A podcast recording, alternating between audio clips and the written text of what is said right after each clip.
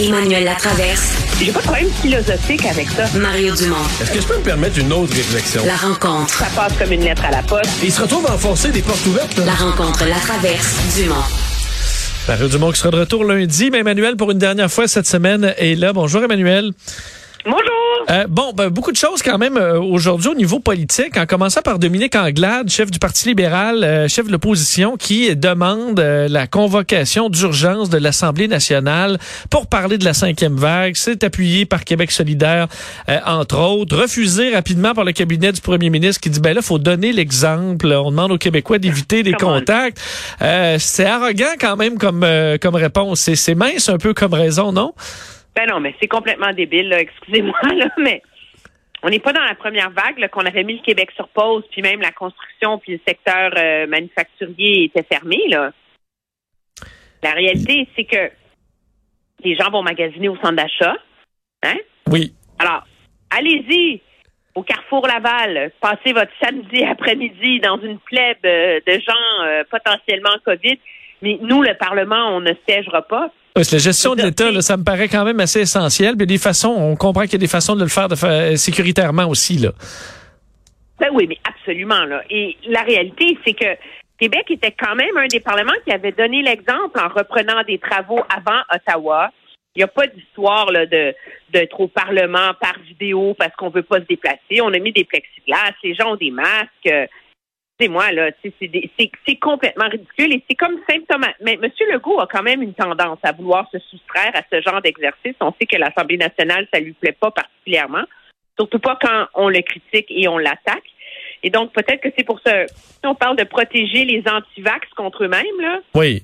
ben, peut-être que c'est pour se protéger contre lui-même Ce- monsieur ne peut pas retourner à Oui, l'Assemblée mais- nationale à la bon. période des questions. Mais il y, a- il y a ça, Emmanuel. Fait, je trouve ça arrogant, la, la- la réponse. Mais ultimement, là, euh, ce que Dominique Anglade demande, est-ce que ça aide qui que ce soit dans la gestion de la pandémie ou les Québécois? C'est un peu quand même la réelle question derrière le jeu politique. Mais- Puis je, je, je pensais, sûr, euh, mais je pensais, Emmanuel, au bilan quand même de la dernière, euh, des derniers mois. Je regardais les sujets qui ont été abordés alors qu'Omicron euh, commençait déjà à faire rage en Europe. Toutes les questions, c'était, on sait, l'enquête publique, la première vague, mettre fin à l'urgence sanitaire. Québec solidaire, eux, c'était le troisième lien le stade de baseball. Euh, ils n'ont pas levé des drapeaux rouges qui auraient changé quoi que ce soit la situation aujourd'hui, euh, au même au début du mois de décembre dernier. Oui, mais à ce rythme-là, on ferme le Parlement et on n'en a plus, là. Je veux dire, c'est, je, c'est, moi, je trouve que ce débat-là est assez surprenant euh, en ce moment au Québec. On vient de passer la semaine à parler de ce qui s'est passé aux États-Unis. Du fait que la démocratie aux États-Unis est menacée à cause de sa polarisation et euh, du de, du fait qu'il y a un parti politique, le Parti républicain, les sbires de Trump, qui sont complètement déterminés à miner les institutions démocratiques. La réalité, c'est que la démocratie, c'est pas intéressant. On s'en préoccupe pas tant qu'on l'a, tant qu'on l'a. Et la réalité, c'est qu'on est quand même dans un système où il y a un gouvernement qui est élu, qu'on n'a pas élu une dictature pour quatre ans. Il doit rendre des comptes. Et euh, le meilleur endroit pour rendre des comptes à la population demeure euh, l'Assemblée nationale. C'est quand même surprenant, j'en rajoute, de dire que dans une province qui a quand même le pire bilan au Canada en termes de décès de la COVID, euh, une province qui n'est pas la première au chapitre de la vaccination, qui n'a pas le meilleur bilan au chapitre des hospitalisations et certainement pas face à cette vague-là, il n'y a jamais eu un comité parlementaire de fait pour maintenir la pression, enquêter sur, euh, poser des questions, obtenir des explications, faire venir des experts sur la COVID. On est le seul théâtre et le seul lieu pour demander des comptes au gouvernement, c'est dans le théâtre de la période des questions. Alors, à un moment donné, on peut bien dire que ça sert à rien, le Parlement. Mais dans ce cas-là, il sert à rien pour le troisième lien, il sert à rien pour l'éducation, il sert à rien pour rien. La réalité, c'est que le Québec est plongé dans la pire crise, la pire phase d'une crise sanitaire qui dure depuis deux ans. De l'aveu même de la sous-ministre responsable, notre système hospitalier est au bord de l'implosion. Moi, je trouve Oh, mais- que les parlementaires rentrent à Québec. Il faut se rappeler qu'un des débats, c'était de mettre fin à l'urgence sanitaire. Là, et on est, on est, on est vraiment les deux pieds dedans en ce moment. Est-ce que quand même, le, moi, le, message de Paul Saint-Pierre Plamondon, je l'ai trouvé intéressant, euh, chef du Parti québécois, qui disait, ben là, euh, ce qui serait important, c'est faire entrer de l'expertise scientifique indépendante. Entre autres, donne le nom de, de Dr Joanne Liu. Euh, et est-ce que c'est le temps pour l'opposition de commencer à faire de la pression sur les scientifiques autour du gouvernement, à dire c'est beau de vouloir attaquer les adversaires politiques, ceux qui auront leur nom sur les bulletins, de, les bulletins de vote, mais est-ce qu'une des faiblesses du Québec, c'est pas nos euh, euh, les, données scientifiques, puis que c'est pas là le temps de faire euh, d'amener un peu d'air frais? Moi, je pense que c'est un débat qui mérite d'avoir lieu. Je trouve ça inacceptable qu'on ait que M. Arruda ait témoigné pendant au total quoi deux heures en commission parlementaire. Il n'a pas eu beaucoup de chaleur de l'opposition, le docteur Arruda, jusqu'à maintenant. Non, mais je veux dire, c'est facile pour, pour lui d'être dans un point de presse, de raconter ses salades, malgré tous les efforts de mes collègues euh, journalistes, mais qui ont chacun leur agenda, l'histoire qui couvre, l'angle, etc. C'est pas. Alors, moi, je trouve que c'est absolument légitime. Ça fait partie des questions qui se posent. Mais on va pas se mettre à transformer le docteur Arruda en bouc émissaire de la gestion du gouvernement. C'est que là, on finit par tout mélanger ensemble. Il y a un débat. Est-ce que l'Assemblée nationale mérite de siéger face à une crise aussi importante que celle que l'on a en ce moment? La réponse est oui. Je veux juste vous rappeler que le gouvernement est encore en train de nous dire que le 17 janvier dernier prochain, alors que nos hôpitaux seront incapables de répondre à la pression, on compte envoyer nos enfants à l'école. Les magasins sont ouverts, l'industrie manufacturière fonctionne, la construction fonctionne. Je ne sais pas pourquoi l'Assemblée nationale ne fonctionnerait pas. Est-ce qu'il y a un débat à avoir maintenant sur l'expertise scientifique sur laquelle s'appuie le gouvernement? Je pense que la démonstration a été amplement fait de ça. C'est pas le docteur Arruda n'en est pas le seul responsable. Il y a une équipe derrière lui. Est-ce que ces lacunes-là sont causées par la proximité du docteur Arruda au pouvoir politique? Est-ce que c'est causé par l'organisation de cette expertise entre une santé publique, une CNESST, un INES, un INSPQ, et tout ça qui ont chacun leurs règles, leurs paradigmes, etc. Ce sont tous des débats qui méritent d'avoir lieu. Et c'est où l'endroit où ces débats doivent avoir lieu? C'est à l'Assemblée nationale. Ben, à suivre. Euh, enfin, on comprend que c'est non. Alors pour l'instant, euh, on devra trouver une autre façon pour être dans le dans, euh, pas dans, dans, les lignes de côté pour les partis d'opposition. parlons Emmanuel de ce que Jean-Yves Duclos a dit aujourd'hui sur la vaccination obligatoire. Faut dire, il disait, écoutez, c'est un peu à titre personnel que je dis ça. bon, lance ça. c'est le ministre de la santé au fédéral. J'espère que c'est il, parle au nom du gouvernement qui a un intérêt assez clair pour ben, pour que les provinces imposent la vaccination carrément. Oui, monsieur, c'est une question qui a mis monsieur Duclos dans une position délicate parce que le gouvernement a certainement passé l'ensemble de son point de presse à dire que la gestion quotidienne de la pandémie est une juridiction provinciale et que les pouvoirs du gouvernement fédéral face à ça sont limités et que donc lui, le mieux qu'il peut faire, c'est venir en aide avec des tests, des vaccins et boucher des trous. Et là, on demande au, ministre si on devrait avoir la vaccination obligatoire. Euh, je pense qu'il s'en est bien sorti en disant, écoutez, c'est évident que c'est un débat qui doit avoir lieu. On s'entend. Euh, il ouvre la porte. Je pense qu'il est bien placé pour le faire parce que objectivement, le gouvernement fédéral, lui, a réussi à imposer la vaccination dans plein de sphères auprès de tous les employés du gouvernement fédéral.